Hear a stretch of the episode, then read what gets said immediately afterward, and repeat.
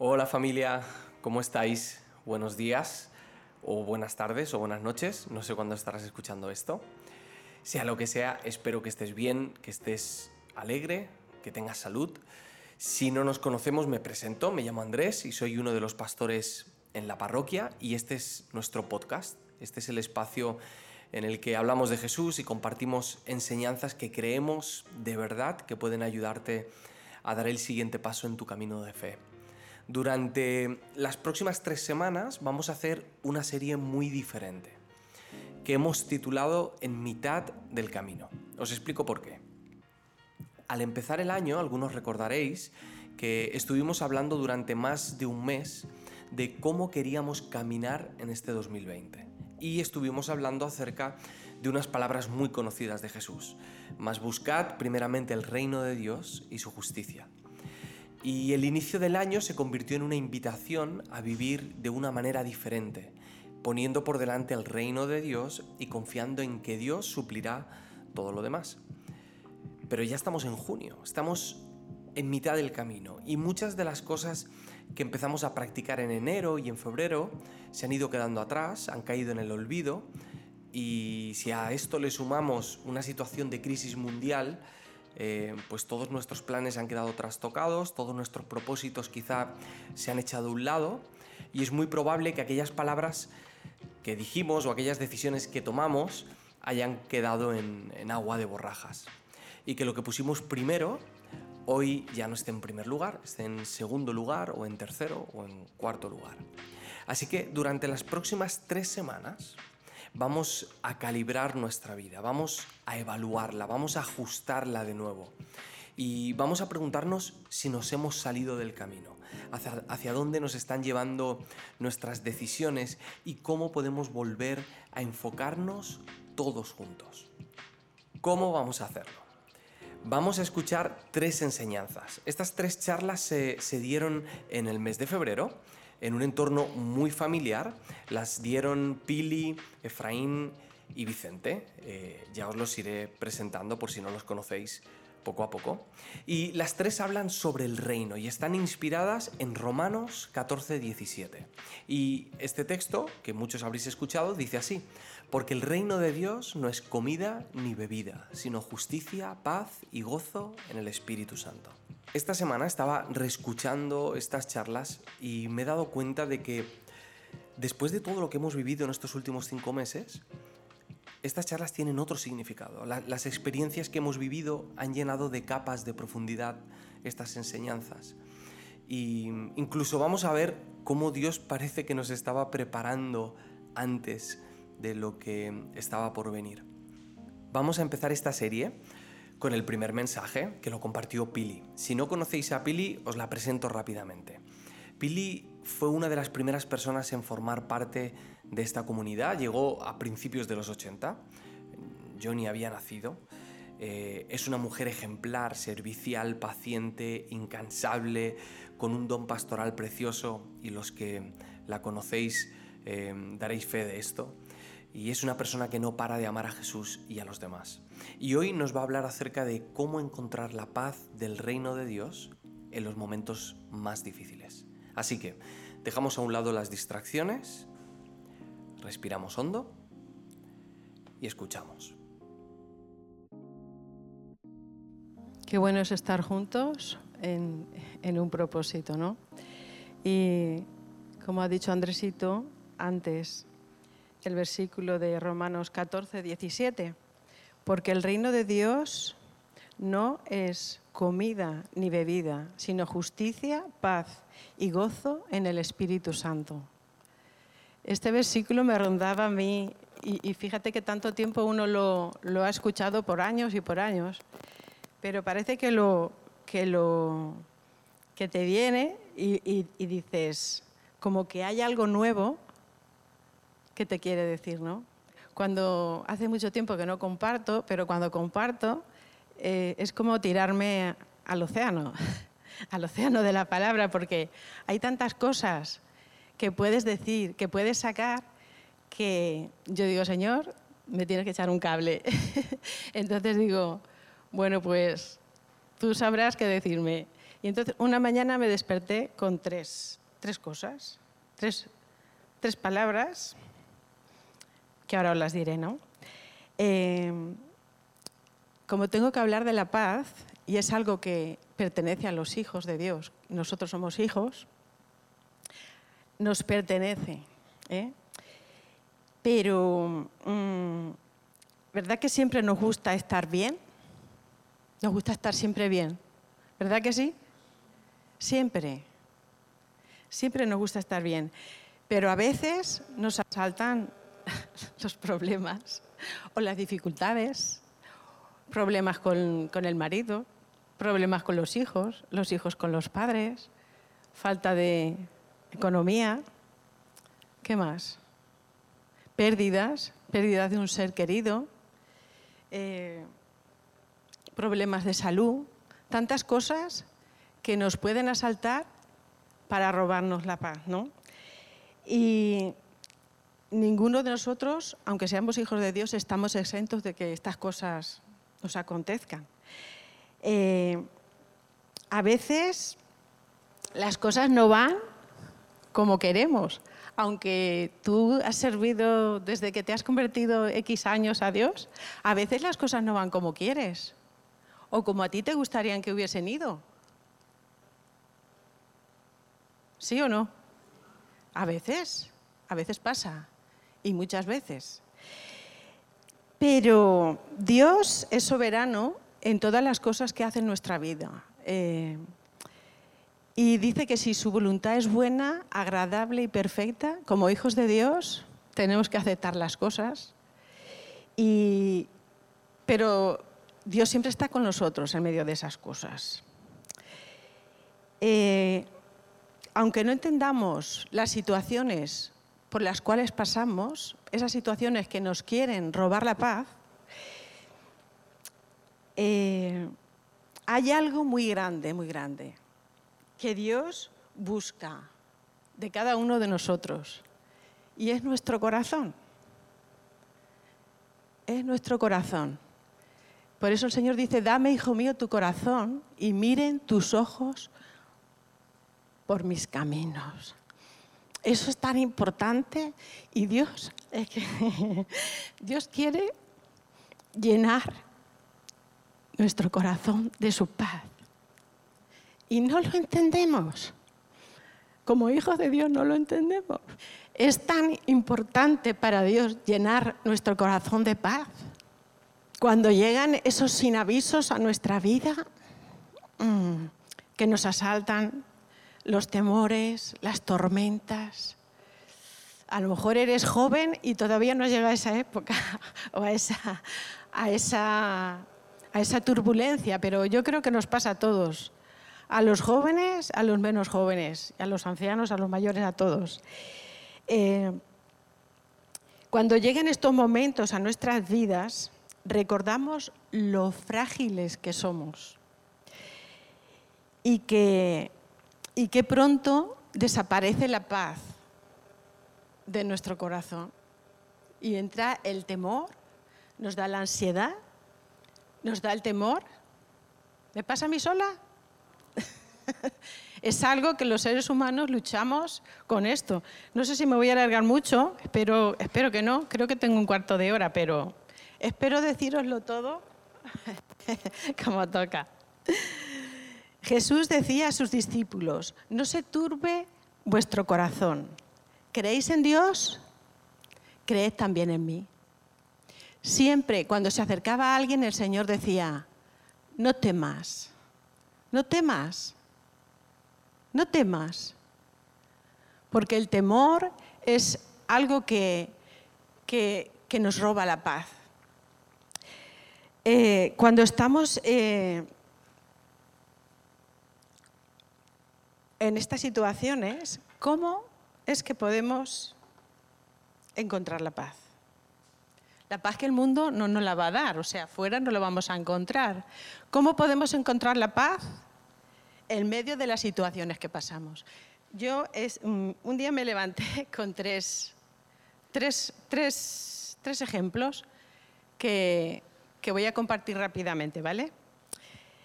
Uno de ellos es la fe en Jesús. Vamos a abrir en Lucas 8 del 22 al 25. Lucas 8 del 22 al 25. Voy a leer rápido, ¿vale? Aconteció un día que entró eh, en una barca con sus discípulos y les dijo, pasemos al otro lado. Y partieron. Pero mientras navegaban, él se durmió y, se desencadenó una tempestad de viento en el lago. Y se anegaban y peligraban. Y vinieron a él y le despertaron diciendo, Maestro, Maestro, que perecemos. Despertando él, reprendió al viento y a las olas y cesaron. Y se hizo bonanza. Y les dijo, el Señor les dijo, ¿dónde está vuestra fe? ¿Dónde está vuestra fe? Y atemorizados, ¿qué estaban? Atemorizados. Dice que se maravillaban y se decían unos a otros, ¿quién es este que aún el viento y las aguas manda y le obedecen? Estaban con él y no le conocían. Y a veces a nosotros nos pasa eso mismo. Estamos con él y nosotros tenemos temor, tenemos miedo, porque realmente no llegamos a conocer bien al Señor. Pero en este pasaje vemos que la fe en Jesús calma la tempestad. Y el Señor nos anima con esta palabra para que le creamos a Él. La segunda cosa que quiero deciros, cómo es que podemos llegar a tener paz en medio de estas situaciones, en la oración y en la adoración. Eh, mm, en Hechos 16, del 19 al 29. Vamos a leerlo rapidito también. No voy a deciros toda la historia, solo una pequeña parte. Hechos 16. A ver, a ver, sí. Hechos 16, del 19 al 29. Era cuando Pablo y Silas eh, echaron el espíritu de una joven que tenía espíritu de adivinación y, y viendo sus amos que, eh, en el 19, ¿vale? Del 16 eh, capítulo 16 del versículo 19. Dice, viendo sus amos que había salido la esperanza de su ganancia, prendieron a Pablo y a Silas y los trajeron al foro ante las autoridades y presentándolos a los magistrados dijeron estos hombres, estos hombres, siendo judíos, alborotan nuestra ciudad y enseñan costumbres que no nos es lícito recibir ni hacer, pues somos romanos. Y se agolpó el, pueblo contra ellos y los magistrados, rajándole las ropas, ordenaron azotarles con varas. ¿Con qué? Con varas, no con palitos con varas. Después de haberles azotado mucho, no poquito, ¿cuánto? Mucho. Los echaron en la cárcel y mandaron al carcelero que los guardase con seguridad, el cual, recibido este mandato, los metió en el calabozo de más adentro y les aseguró los pies con el cepo. ¿Dónde lo metieron? En el calabozo de más adentro y nos los dejó sueltos. Más adentro imagino que estaría más oscuro. Estaban azotados eh, con varas, bastante azotados, bastante azotados, con varas, sangrando, eh, con los pies en el cepo. Dice, pero a medianoche, ¿qué hacían? Orando Pablo y Silas, cantaban himnos a Dios y los presos los oían. ¿Qué hubiera hecho yo? Yo me he puesto en ese pellejo, digo, ¿qué hubiera hecho yo? Hubiera dicho, pupita, pupita, no. Eh, los pies en el cepo. Y ellos, dice, que orando, Pablo y Silas cantaban himnos a Dios, adoraban a Dios en ese momento. Y cuando en esas situaciones horrorosas, oramos y adoramos a Dios, Dios puede hacer maravillas. Dios lo que hizo aquí. Dice, entonces sobrevino de repente un gran terremoto, de tal manera que los cimientos de la cárcel se sacudían y al instante se abrieron todas las puertas y las cadenas de todos se soltaron. ¿Quién le soltó las cadenas? Las cadenas de todos se soltaron.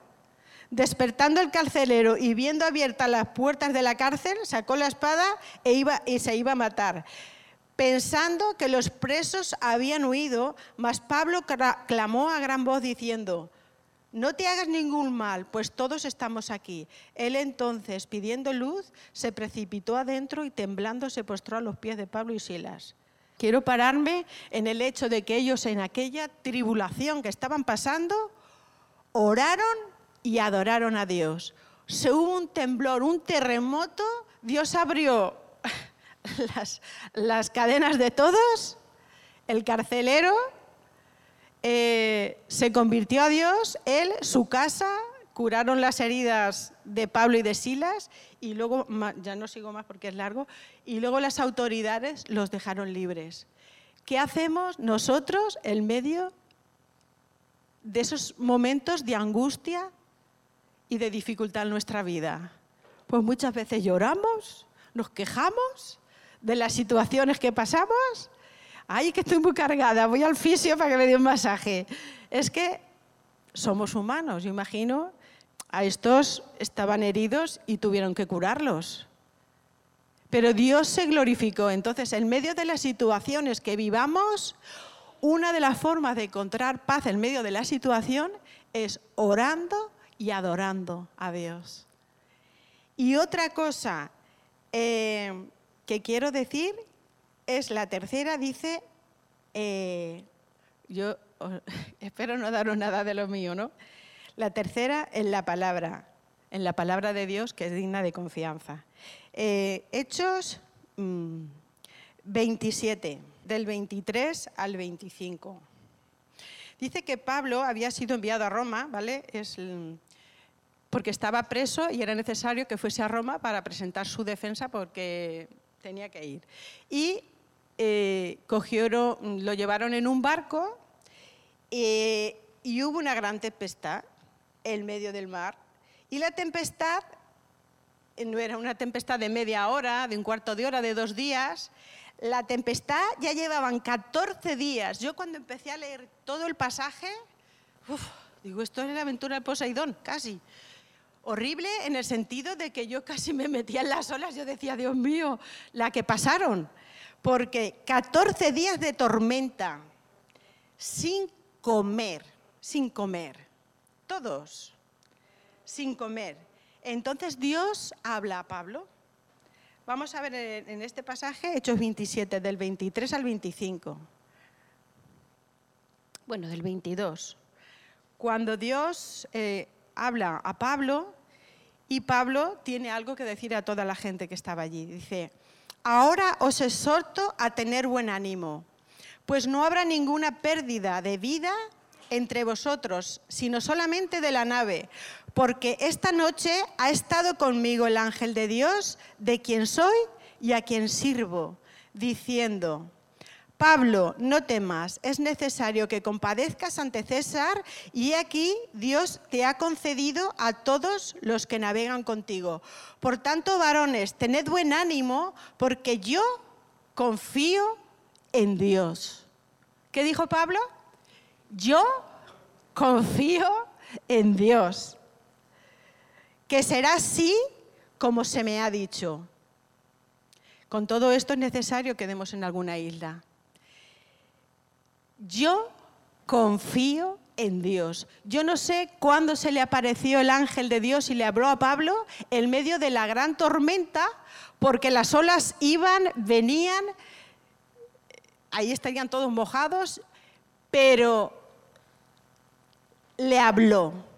Dios le habló en ese momento y él creyó lo que Dios le dijo. Y, pasó, o sea, no paró la tormenta en un momento, en ese momento que, en ese momento, las olas seguían, pero Pablo creyó lo que el ángel le dijo, lo que Dios le había dicho, y dice, yo confío en lo que Dios me ha dicho. La tormenta seguía, necesariamente tenían que llegar a una isla, seguía la tormenta. Llegaron a la isla, tanto que la nave se abrió. La nave se abrió de las olas, pero allí ni uno solo perdió la vida. Él confió en lo que Dios le había dicho y se cumplió.